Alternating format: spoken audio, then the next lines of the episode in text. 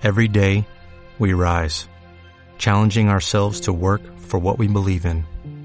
At U.S. Border Patrol, protecting our borders is more than a job, it's a calling. Agents answer the call, working together to keep our country and communities safe. If you're ready for a new mission, join U.S. Border Patrol and go beyond. Learn more at cbp.gov/careers. Bienvenidos y bienvenidas a nuestro octavo episodio de Entre Hermanas Hablamos, un podcast en el que hablaremos sobre la adolescencia para padres con interés en la educación de sus hijos, tratando desde un punto de vista psicológico. Somos Marga, psicóloga y orientadora. Y Mai, apasionada del pensamiento positivo, la inteligencia emocional y el aquí y el ahora. Comenzamos. Hola a todos y todas. Hemos vuelto. Con el confinamiento pensábamos que íbamos a tener más tiempo, pero qué va, ha sido todo lo contrario. Ni hemos tenido más tiempo, hemos tenido más trabajo y además la presión emocional de todo lo que hemos pasado pues también nos ha, nos ha dejado un poco bloqueadas. Aquí seguimos. Aquí estamos de nuevo.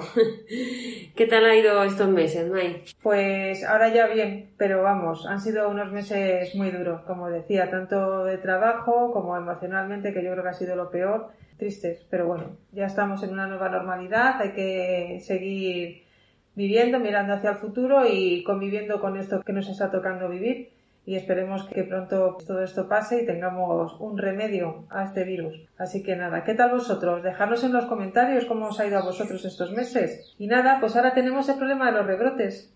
A ver qué hacemos con los rebrotes y nuestros chicos. Aquí estamos de nuevo con algo que pensábamos que este verano pues no se iba a producir tanto y se sigue produciendo porque evidentemente el, el, virus no se ha ido, el virus está, está con nosotros y la verdad que tenemos que ir un poco asumiendo pues esa, esa responsabilidad de mantener las normas de las normas de seguridad y sobre todo con nuestros jóvenes, ¿no? Que parece que están como muy muy señalados, yo creo. Muy señalados por todos los medios, por todo el mundo, muy señalados a los a los jóvenes y adolescentes, pero es lo que yo eh, precisamente he estado comentando esta mañana. En la localidad donde vivo los restaurantes están llenos y la verdad es que la media de edad no es de 18 o 20 años. Hay más gente que también tiene que tomar nota de las, de las medidas de seguridad y no criminalizar tanto a los jóvenes, aunque ellos también tienen su parte y tienen que, que poner todo de su parte, efectivamente.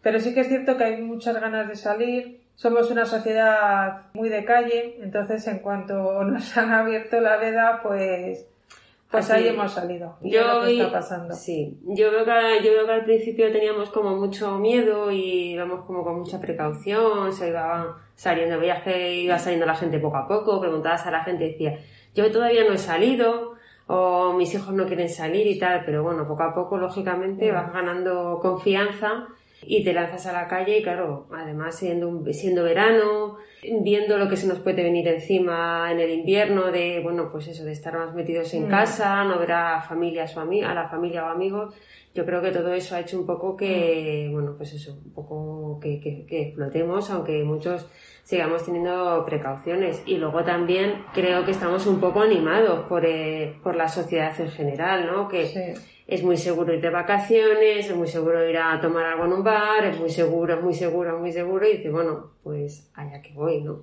Los brotes también son en las relaciones sociales, pero sobre todo también en el ámbito familiar. Mucho. Estamos volviendo a ver a la familia, que llevamos mucho tiempo sin verla, y ahí es donde se produce. Y luego también el ocio nocturno, los botellones, las discotecas, y ahí donde juega el papel nuestros chicos y a ver qué hacemos para concienciarles y cómo actuamos nosotros delante de ellos para que esta nueva normalidad la interioricen y actúen como cumpliendo las normas en todo momento. No solamente cuando estamos con los abuelos, sino cuando están con los amigos también, porque luego vienen a casa y seguimos los padres, o sea que también nos ponen en peligro. Claro, a ver, ¿qué, ¿qué podríamos hacer las familias, ¿no? Para trasladar la importancia a nuestros adolescentes y ya no tan adolescentes, porque eh, un adolescente es a partir de 12 años y yo creo que con los 12 años los tienes bastante controlados porque están en tu entorno. Quizás es sobre todo pues a partir de 16, 17 años y luego ya, bueno, no, no estarían dentro de lo propiamente adolescente, pero 20, 22, 25, 30 años. Mm. ¿No? Cómo podríamos trasladar esa importancia de, de, las medidas de seguridad para conseguir detener la pandemia lo, lo, antes, lo antes posible. A ver, yo creo que por un lado eh, lo primero que hay que hacer es, es, cumplir las medidas nosotros mismos, los padres. Y de forma, claro, tenemos que ser bastante estrictos, mm, porque si queremos que se cumplan, nosotros no, no, no, la podemos saltar, ¿no? Quítate la máscara aquí que no hay nadie, no sé, cosas de esas que tenemos que dejarlo muy interiorizado. Y también las normas en casa, tenerlas muy claras de que cuando llegas a casa hay que lavarse, hay que desinfectarse, cambiarse la, quitarse la, ropa, ducharse, en fin, una serie de cosas que tendríamos que cumplir bastante a en, en casa. Cuando salimos de casa, pues usar siempre la mascarilla, mantener la distancia de seguridad. Sabemos que no podemos saludar a los amigos, es decir, tenemos que ser, bueno, pues un poco más, un poco más frío y a veces pues ese afecto incluso con familiares muy cercanos que no se puede tener. Eso, pero eso cuesta mucho, ¿eh? Eso cuesta de no el poder, no poder acercarte, el no poder tocar, el no, la verdad que cuesta, cuesta. Es súper raro. Es muy raro, pero bueno, hay que, es lo que nos toca ahora y hay que hacerlo. Ya tenemos los codos como cardenales.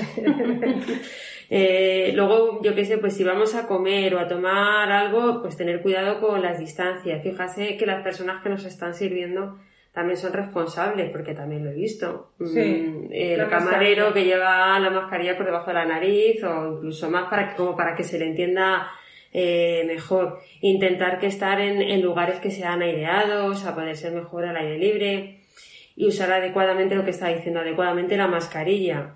Ya es obligatoria, pero que es verdad que no las encontramos en todas las partes del cuerpo, en la cabeza, en el cuello, en el codo, de la mano.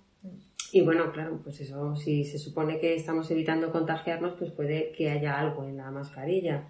Pero con lo de las mascarillas ahí pasa una cosa curiosa, no sé si te pasa a ti con los tuyos, pero a mí con los míos, o sea, más de una vez y de dos y de tres salen y vuelven a tocar al timbre la mascarilla.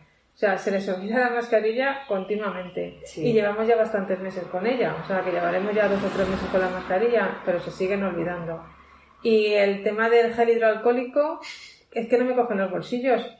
Y yo les he preparado un botecito de gel para cada uno y, y es que no me, es que no me puedo llevar más en los, en los, bolsillos. Es que entre las llaves, la cartera, el gel, lo intentan, pero tienen la, la mente en otro lado y cuando salen la, los regresos son, son, continuos. ¿sí? A ver, si ya partimos que los adolescentes muchas veces se les olvidan determinadas cosas que son importantes, pues en este caso esto es importante y no es una cosa que tengan digamos, el hábito adquirido. Todavía no lo tienen, efectivamente. No, no lo tenemos muchos, es decir, que también nos pasa a nosotros, entonces, pues es más lógico que sí, sí, les, a mí también me pasa. que ¿eh? se les olvide. A mí también me pasa. Yo llevo mascarillas en todos lados, en el coche, en el bolso, porque sí me pasa, claro. Y efectivamente, eh, con que los padres demos esa imagen de ser estrictos en las normas y de llevar siempre, mm. cumplir siempre las normas de seguridad, pues hace que nuestros hijos aprendan, porque ya sabemos que aprendemos más de lo que vemos que de lo que nos dicen. Lo que nos dicen se olvida fácilmente, pero si tú sales a la calle y ves a todo el mundo con mascarilla y dices, ostras, que no la llevo. Claro.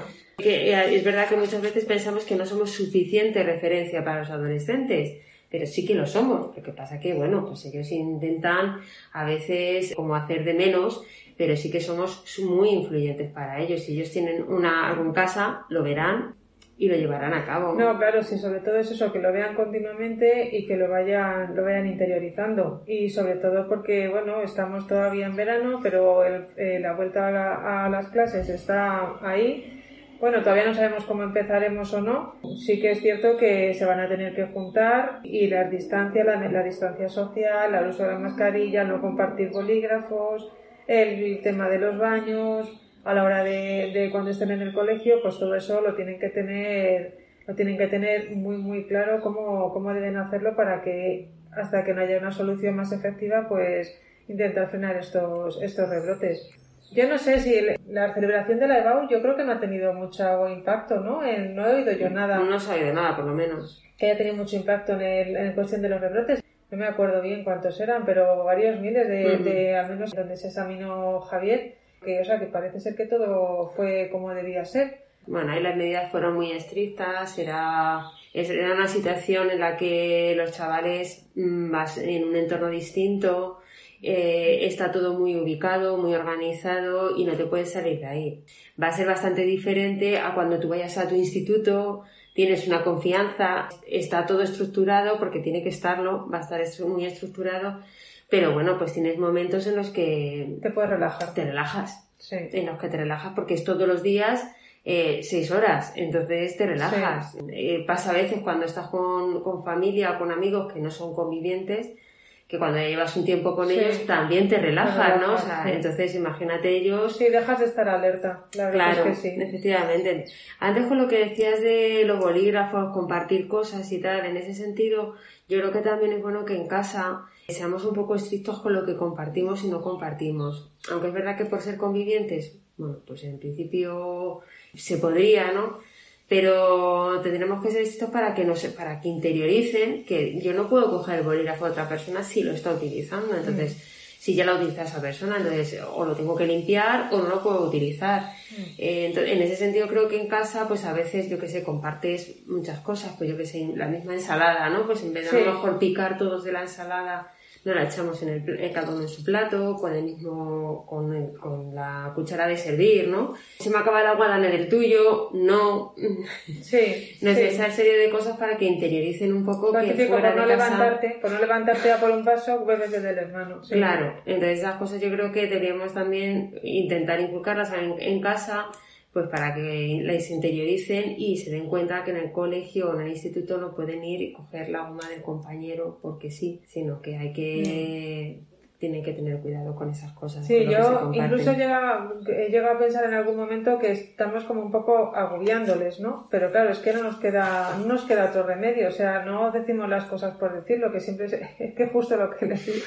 Que no te lo digo porque te tenga manía, es que tengo que recordártelo continuamente porque se te puede, se te puede ir y el peligro está ahí, donde, te, donde tú te desenvuelvas, el peligro está ahí, el peligro lo puedes traer a casa y lo puedes, pues eso, a tus propios amigos, a nosotros, a tus hermanos, entonces, o sea, sin agobiarles, pero hay que ir diciéndoselo, hay que ir recalcándolo eh, continuamente. Y bueno, también empatizar un poco con ellos en el sentido de, bueno, tampoco es para tanto, solamente es este año, porque yo realmente el no poder hacer lo que ellos les gustaría hacer, para ellos es frustrante. Y si encima tú les dices, les quitas importancia, a ver, no es que lo sobrevaloremos, pero tampoco hay que quitárselo todo en su justa medida, que ellos entiendan que los, los estamos entendiendo y que sabemos que tienen una edad difícil en lo que, pues eso, tienen, tenían muchos planes que no van a poder hacer y intentar, pues, hacérselo ver y acompañarles en esa frustración lo mejor posible sin dramatizar, pero tampoco sin agobiar. La verdad que en esto eh, yo creo que es muy importante lo que has dicho, lo de, la, lo de la empatía, porque ellos se ven, estamos un poco lo que decíamos al principio, como criminalizando mucho a la juventud y eso también les hace ponerse a la defensiva, ¿no? Totalmente. De que todos no somos así, es verdad, igual que si hay personas mayores que eh, no, no, cumplen medidas de seguridad, todos no, no quiere decir que no las cumplan.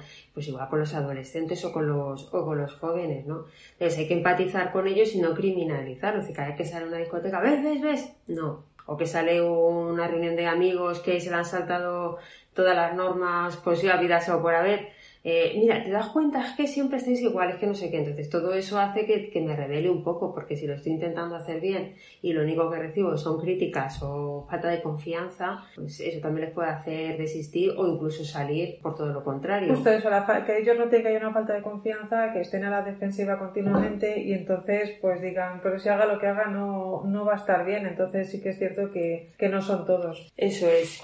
Luego también, claro, aquí entra en juego mucho lo que, los lo que suele pasar en la, en la, adolescencia, ¿no? Que minimizan un poco los riesgos. Y entonces siempre piensan que, que a ellos no les va a pasar, que eso son cosas que les pasan a otros, o que están muy seguros de que son mis amigos de toda la vida. Eh, es imposible, no pueden estar, estar enfermos, ¿no? Entonces, eso juega un papel en contra de lo que queremos, de lo que queremos que hagan, ¿no? Y luego también es verdad que, que para implantar nuevos hábitos necesitamos tiempo y no lo tenemos. No. ¿no? bueno, tú recuerdas, ¿no? Cuando el coche que tenía nuestro padre no tenía cinturón de seguridad. Ah, es verdad. es verdad. y cuando se empezó a implantar, todavía había gente que no lo utilizaba, pues porque no había en su coche. No, es que se decía que era peligroso, que te quedabas atrapado. sí, sí, sí, sí, había que cómo, ibas, cómo ibas a ir atado en el coche, que eso te quedabas atrapado y que, y que te podía, podías asfixiarte porque el cinturón te apretaba Cosa que, bueno, que pues ahora, claro, es, es, es impensable que vayas ahora en un coche sin cinturones. O que, que, ni siquiera los tengan instalados. Claro, claro. Eh, ¿Y cuánto tiempo nos ha costado asumir ese hábito? Porque ha costado mucho. O sea, aunque ahora lo veamos muy normal, eh, o sea, yo lo recuerdo, o sea, la gente, que la gente no se lo ponía, o que se lo ponía según iba conduciendo, o que veía a la policía, y entonces se lo ponía. ¿Y lo del casco en la moto qué? Bueno. ¿Quién, iba, ¿quién iba con casco? Nadie. Nadie iba con casco. Entonces no se te conocía que tenía moto. Es verdad, se te tenía que ver que tenía moto. Es verdad. Y eso también costó un montón. Es decir, ha sido una, una cosa que, que pues que ha sido cuestión de tiempo, de concienciación, de multas y, bueno, esto tenemos que aprenderlo, eh, en tres meses hemos tenido que aprender a vivir de otra manera muy diferente a la que estamos viviendo, acostumbrados. Entonces, ¿con eso qué quiero decir? Pues que hay que comprender que es un hábito que cuesta en una sociedad como la nuestra, cuesta mucho mantener distancias, usar mascarillas en verano, no compartir con los demás, no vernos, no tocarnos eso cuesta mucho, entonces hay que comprenderlo y partiendo de ahí no tenemos tantos años, ¿no? Para eso tenemos que acostumbrarnos mucho antes. Recuerdo un artículo que leí sobre, no me quiero equivocar del país, juraría que era Eslovenia, que las medidas de confinamiento que le a los que fueron sometidos exactamente igual que España, eh, me refiero por el tipo de sociedades distintas. A ellos no les ha costado nada porque ellos ya teletrabajaban desde hace mucho tiempo, es el país que más teletrabajaba.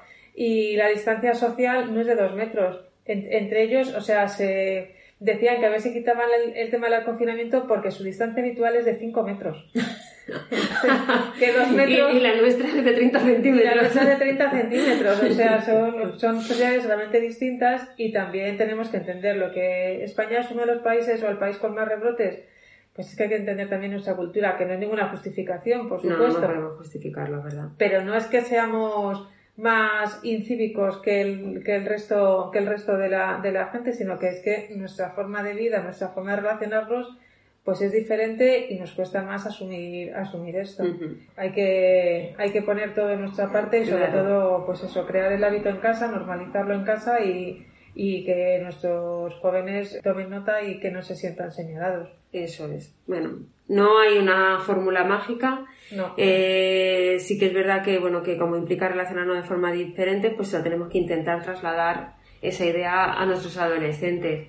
Una idea que es complicada a veces porque hay que ayudarles a... No, no les podemos educar en el miedo, pero sí en la precaución y a veces es una línea demasiado fina, ¿no? Estoy asustando demasiado o como... o estoy diciéndole que, que sea precavido y luego que es complicado la, trasladar la importancia de cuidarnos eh, para cuidarnos a nosotros mismos y para cuidar a los demás, ¿no? Que eso también a veces, bueno, pues eh, sobre todo lo que queremos destacar, destacar mucho. Eh, cada vez hay más personas que, que, lo están haciendo muy bien, que están haciendo muy bien las cosas y que se tienen más relación y se relacionan de forma adecuada con los demás. Entonces creo que poco a poco, creo que sí que nos hemos concienciado para cómo es la cosa demasiado, bastante rápido. Pero claro, nos falta, nos falta mucho. Pues nada, pues hasta aquí el episodio de hoy, que esperamos que os haya gustado, que sea de, vuestra ayuda y os emplazamos al próximo, eh, al próximo episodio, que será sobre eh, preguntas que nos habéis ido haciendo durante este tiempo. Esperamos vuestros comentarios y vuestras calificaciones, vuestros corazoncitos y nada, nos podéis escuchar en iVoox, iTunes, Spotify, compartirlo con los amigos para hacer una comunidad cada vez más grande. Pues hasta el próximo mes, os deseamos las bienes y las vinas que disfrutéis de esta maravillosa aventura. Hasta el próximo mes. Hasta pronto. Adiós.